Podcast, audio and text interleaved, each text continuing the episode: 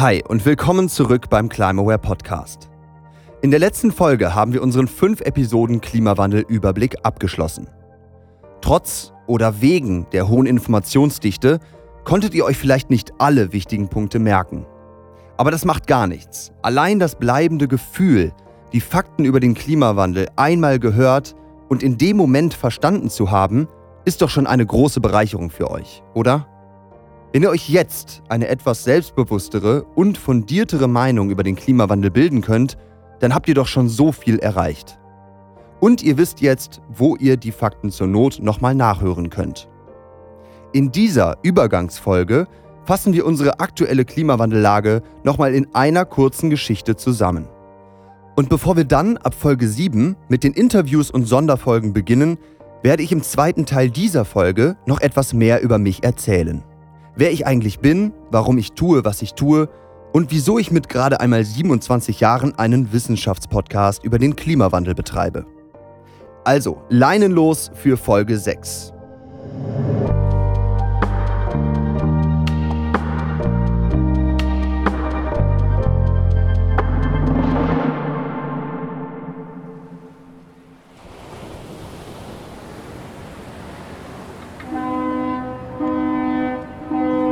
Stellt euch mal vor, die Welt ist die Titanic.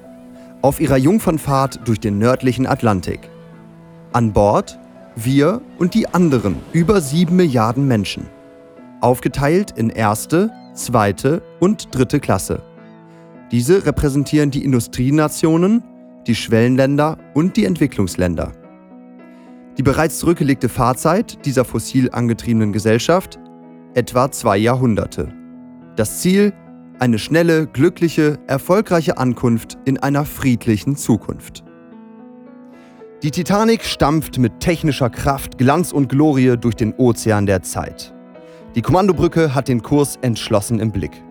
Wir tummeln uns unter einem herrlichen Kronleuchter im Festsaal der ersten Klasse und sind überaus beschäftigt, die zahlreichen Annehmlichkeiten zu genießen. Es wird geschmaust, getrunken, gelacht und musiziert. Und auch wenn hier und dort kleinere Streitigkeiten entstehen, manch einer am Buffet in Entscheidungsdilemmata verfällt oder im Stillen ein paar Tränen verdrückt, so frönen wir dennoch durchschnittlich hier in der ersten Klasse einer recht zivilisierten, friedlichen und lebenswerten Zeit. Doch es gibt ein Problem an Bord der Titanic. Bekannt ist es schon seit etwa 50 Jahren. Nur hat es lange gebraucht, offensichtlich zu werden und sich unter den Passagieren herumzusprechen. Zu Beginn wurde es stattdessen lieber vergessen, verharmlost, verschoben, verdrängt und von manchen sogar aktiv verleugnet.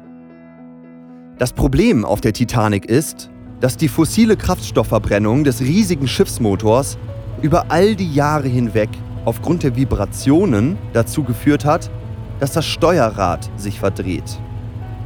Gegen diesen Effekt ist nichts auszurichten. Alle bisherigen Bemühungen und Werkzeuge versagen. Anfangs geschah es noch langsam, aber je weiter und schneller die Titanic mit ihrem stampfenden Motor fuhr, desto weiter und schneller verdrehte sich auch das Steuerrad. Mittlerweile weicht es schon um ein Grad vom ursprünglichen Kurs ab. Ein Grad Kursabweichung. Wo ist das Problem? Denken sich noch immer viele Passagiere an Bord. Aber die Wissenschaftler, Navigatoren und Steuermänner der Schiffsbesatzung haben das Problem verstanden. Denn mit jedem halben Grad Kursabweichung driftet die Titanic weiter nach Norden ab, wo sich ein gigantisches Eisfeld befindet, dessen Eisberge nach Norden hin immer dichter und größer werden. Die Routen durch dieses Eisfeld wurden noch nie von einem Schiff wie der Titanic durchfahren. Die Passage ist weitgehend unbekannt. Bekannt ist nur, dass mit schwimmenden Eisbergen nicht zu spaßen ist wie uns Leonardo DiCaprio eindrucksvoll gezeigt hat. Die Eisberge stehen hier in unserer Titanic-Geschichte für die aktuellen Klimaprobleme hier in der realen Welt, die mit jedem weiteren halben Grad Kursabweichung in Zahl und Größe zunehmen werden. Also, was tun? Das Steuerrad lässt sich nicht einfach herumreißen. Es ist fest gekoppelt an den riesigen Schiffsmotor, der es mit seinem Schnaufen, Stampfen und Vibrieren weiter und weiter verdreht. Aktuell verdreht der Motor das Steuerrad mit einer Geschwindigkeit, die auf mindestens 3 Grad Kursabweichung in den nächsten 70 bis 80 Jahren hinauslaufen würde. Und auf dieser um 3 Grad abweichenden Route wird das Eisfeld so dicht und die Eismassen so groß, dass eine sichere Passage, selbst mit unserer mächtigen Titanic, sehr wahrscheinlich nicht möglich sein wird. Die Wissenschaftler und die Kommandobrücke sind sich also einig, dass das Verbrennen des fossilen Kraftstoffs aufhören muss. Und zwar bald, denn die Zeit drängt. Immer zahlreicher werden schon die Eisbrocken, welche an den Bullaugen des Schiffs vorüberziehen. Sie sind zwar noch keine echte Gefahr für unsere Titanic, jedoch sind sie bereits erste Vorboten der gigantischen Eisberge, welche etwas weiter nördlich schwimmen. Aber wo liegen diese Eiskolosse genau und ab welcher Kursabweichung sollten wir uns ernsthaft Sorgen machen? Es wurde einerseits berechnet, dass unsere Titanic ab einer Kursabweichung von 1,5 Grad bis 2 Grad in wirklich gefährliche Zonen des Eisfelds steuern würde. Für diese Zonen und die noch weiter nördlichen Bereiche ist die Titanic nicht ausgelegt. Sie ist kein Eisbrecher und ein rapider Umbau der gesamten Titanic zum Eisbrecher wäre nicht zu bewerkstelligen. Andererseits wurde berechnet, dass für diese maximale Kursabweichung von 1,5 Grad bis 2 Grad nur noch etwa 400 bis 600 Liter Treibstoff verbrannt werden dürfen. Und das bei einem gegenwärtigen Motorverbrauch von ca. 40 Litern im Jahr. Der Kommandobrücke bleiben also noch maximal 10 bis 15 Jahre Zeit, das Problem auf der Titanic effektiv anzugehen. Der Plan, statt des fossilen Kraftstoffs die Sonne, den Wind und Wasserstoff aus all dem Wasser um uns herum zu nutzen, existiert schon seit einiger Zeit und wurde auch schon in Angriff genommen. Leider jedoch noch immer zögerlich, unter anderem weil sich die Schiffsbesatzung bisher nicht getraut hat, die zu günstig verkauften Ticketpreise der ersten Klasse an die Situation anzupassen. Eigentlich müsste der Motorumbau nun von der Kommandobrücke äußerst schnell und entschlossen vorangetrieben werden und das Schiff müsste an die zunehmend harschen Bedingungen im Eisfeld angepasst werden.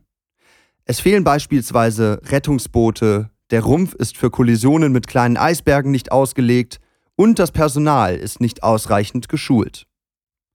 In drei Sätzen. Wie ist also die Lage an Bord?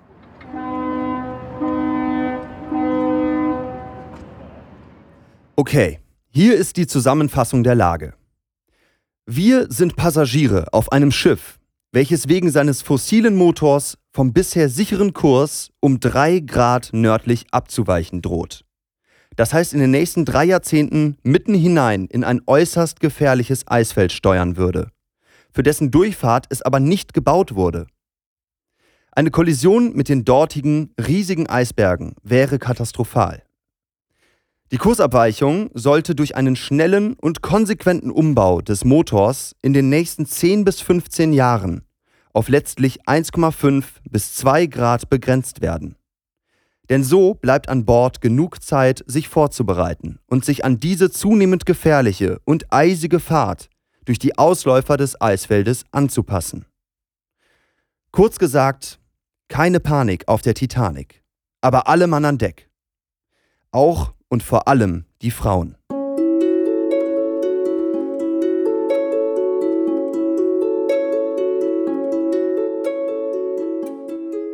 Jetzt mal ernsthaft. Was würdet ihr als Passagiere an Bord unserer Titanic jetzt tun? Versetzt euch mal in die Lage, die wir gerade gehört haben. Fühlt euch mal richtig ein. Ich glaube, wir haben nur drei Möglichkeiten, wie bei eigentlich jedem Problem.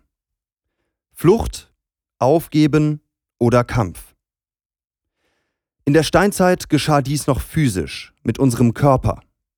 Heute geschieht dies vor allem mental. Wir können uns also entscheiden. Erstens für Verdrängung und Ablenkung. Die dauerhafte mentale Flucht ins Amüsement der ersten Klasse. Zweitens für Resignation oder Pessimismus. Das mentale Aufgeben allein und zurückgezogen in unserer Kajüte unter Deck auf die uns sicher scheinende Katastrophe zu warten. Und drittens für Entschlossenheit und Produktivität in einem Zustand stoischer Hoffnung. Der mentale Kampf an Deck, auf der Kommandobrücke, an den Leinen oder im Ausguck. Für alle drei Felder findet man Wegbegleiterinnen und Wegbegleiter. Und alle drei Felder haben ihre wertfreie Daseinsberechtigung. Jetzt steht ihr also an dieser Weggabelung.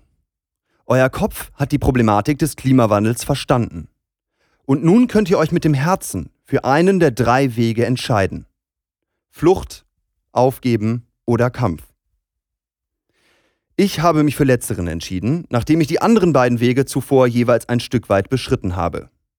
Und jetzt hoffe ich einfach, dass ihr mich und viele, viele andere Menschen auf der Welt auf diesem dritten Weg, dem Weg der Lösungssuche, der Hoffnung und der sturen Zuversicht begleitet. Wenn ihr euch fest dazu entscheidet, dann teile ich nach einer kurzen Gedankenpause das nötige Rüstzeug für diesen Weg mit euch. Das Rüstzeug, welches der IPCC am Ende seiner aktuellsten Berichte nennt.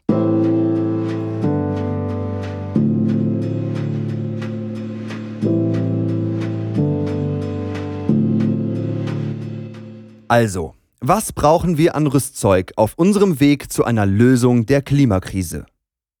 Folgende zwei Punkte werden laut Weltklimarat IPCC hilfreich sein. Erstens Wissen und Fähigkeiten. An Bord unserer Titanic würde das heißen, dass wir tatsächlich um die Lage an Bord Bescheid wissen. Dass wir die Kommandobrücke mit Fragen löchern, selber Informationen an Deck einholen und das Problem wirklich verstehen. Und natürlich, dass wir uns zeigen lassen, wie wir mit anpacken können. Zweitens, Ressourcen und Werkzeuge.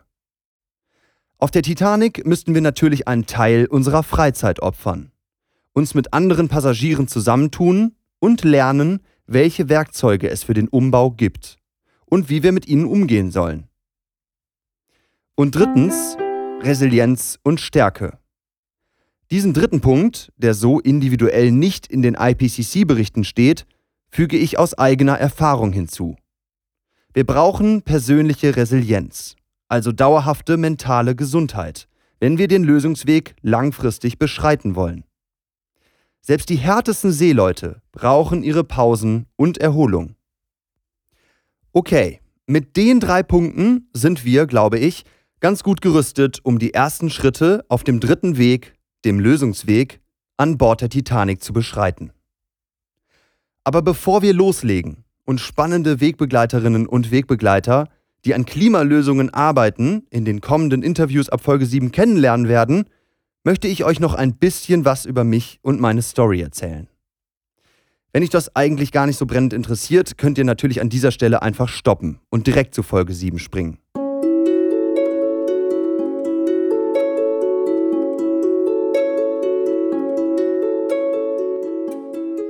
Also, wer bin ich? Wie ihr wisst, ist mein Name Gabriel Baunach. Ich bin 27 Jahre alt, komme aus dem Rheinland und bin so etwas wie ein Klimaingenieur, der Verstehensbrücken baut.